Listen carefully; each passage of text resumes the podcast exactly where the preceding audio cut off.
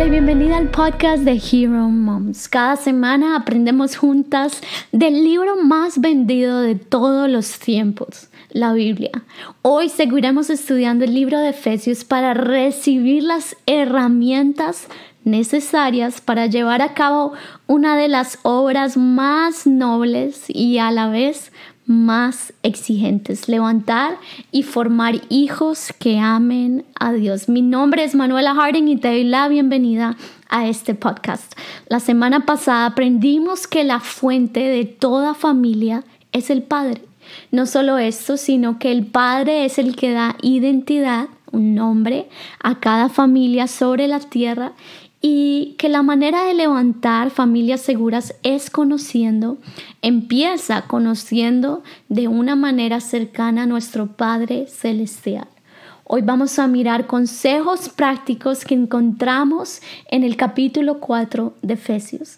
Esos consejos los aplicaremos específicamente al rol que tenemos como mamás y esta creo que debe ser nuestra medida. Así que bueno, vayamos a la palabra Efesios 4, 1 al 4.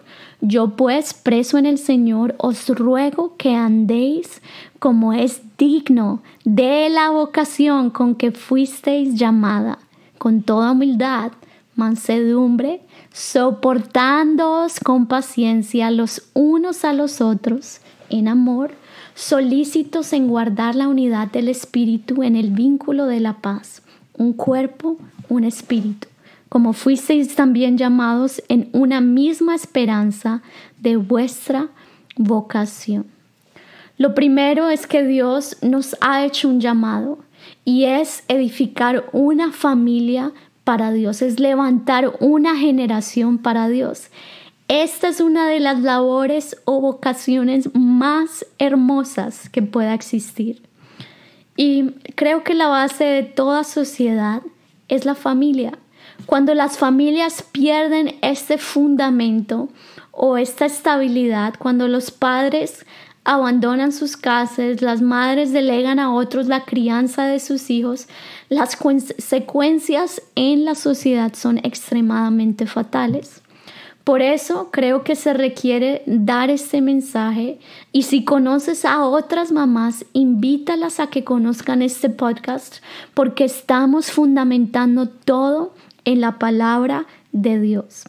Este pasaje habla que hay una medida y no podemos conformarnos con menos de la medida que Dios ya estableció en su palabra. Así que vamos a resumir esto que les leí hoy en cuatro cosas. Primero, ser humildes, ser mansas, ser pacientes y cuarto, buscar la unidad del Espíritu. Esta es una lista que nos llevará a andar, como dice este pasaje, dignamente a la vocación o al llamado. Vamos a ver algunas maneras prácticas en las que podemos aplicar esta gran lista. Lo primero es la humildad. Alguna vez le escuché decir al maestro Derek Prince, el camino hacia arriba es hacia abajo. En otras palabras, cuanto más quieras ser efectiva y lograr alcanzar cosas para Dios, más dispuesta debes estar a servir, a someterte y a humillarte delante de Dios. ¿Sabías que la oración es un acto de humildad? El ayuno también. Y cuando nuestros hijos crecen viéndonos que este es nuestro estilo de vida, será una gran motivación para ellos. Hoy veía el testimonio de Eric Little. Fue un gran hombre de Dios que hizo hazañas para Dios.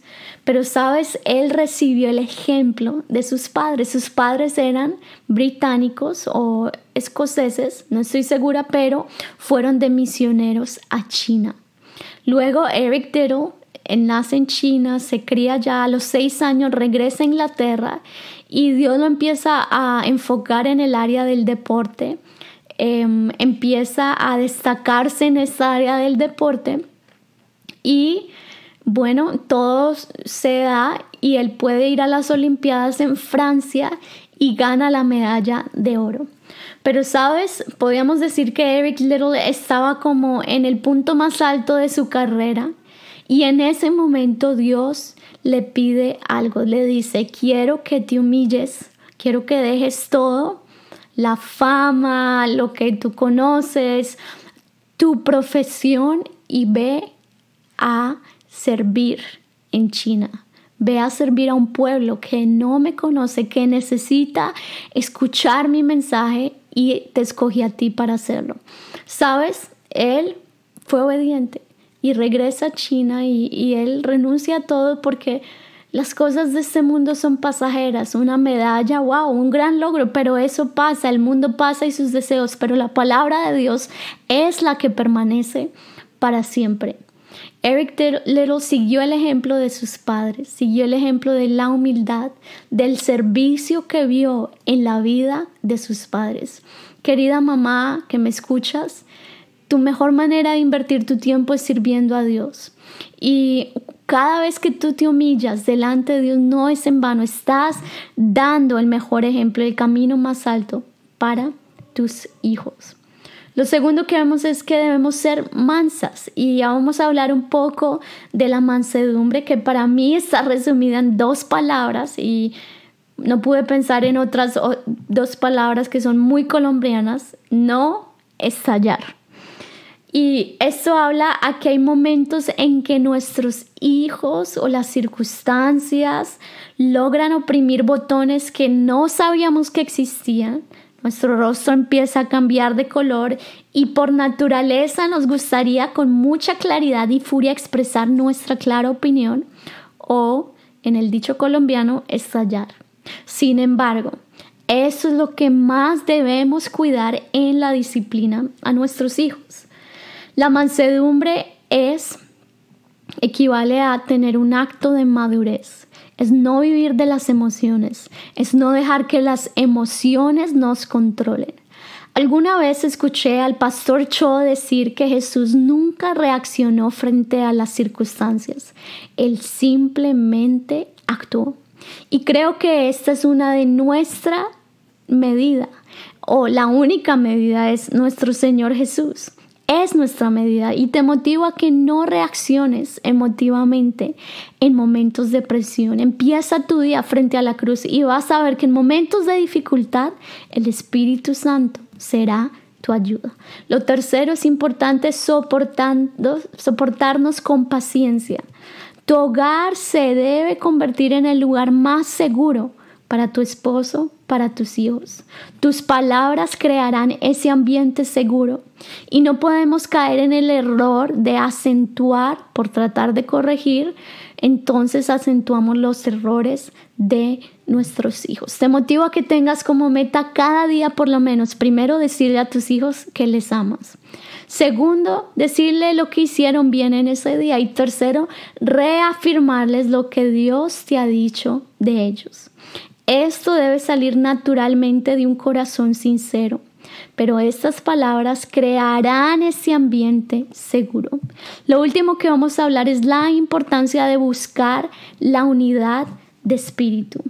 Hemos aprendido en otras series que el propósito del hombre es glorificar a Dios. Aprendimos en la serie de Todo te saldrá bien que este es el propósito, esta es la prioridad de Dios.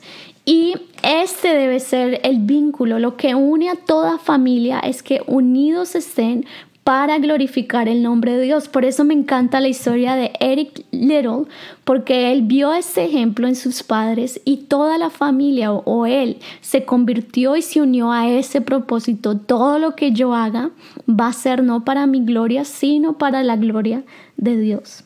Y saben, el enemigo sabe que la mejor manera para que esto no suceda es trayendo división dentro de la misma familia. Por lo general, las divisiones empiezan con pequeñas indiscreciones que si no se hablan pueden ir creciendo hasta lograr una división. Así que es importante aprender a comunicar, a no dejarse las cosas guardadas, a ser abiertas con el cónyuge, a que los hijos siempre sientan esa libertad para hablar lo que hay en sus corazones. Sabes, el 22 de julio que pasó cumplí ocho años de casada, de matrimonio, junto con mi esposo y recordábamos las promesas que Dios nos dio. Él ese día me hizo unos votos que nunca se me olvidarán y es más, compuso una canción eh, y todos sus votos fueron basados en Gálatas, el capítulo 5, el fruto del Espíritu.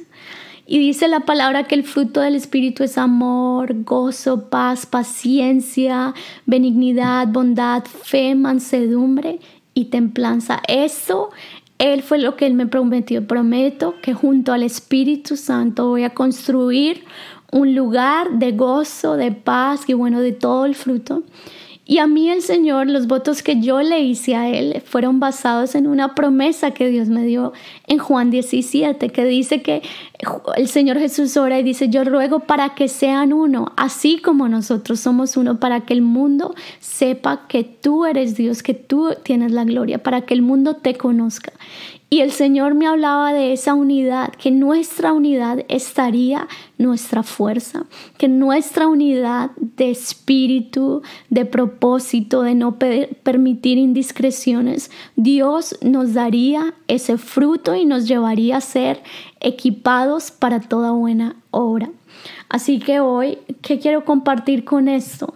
Que a medida que tú busques la unidad, no solamente con Dios, sino crear y, establecer lazos de unidad, primeramente con tu cónyuge, con tus hijos, Dios va a respaldar eso y el Espíritu Santo como fruto de esa unidad se va a poder mover con libertad en tu hogar y tu hogar va a ser diferente, tu hogar va a ser marcada por fruto de esa unidad.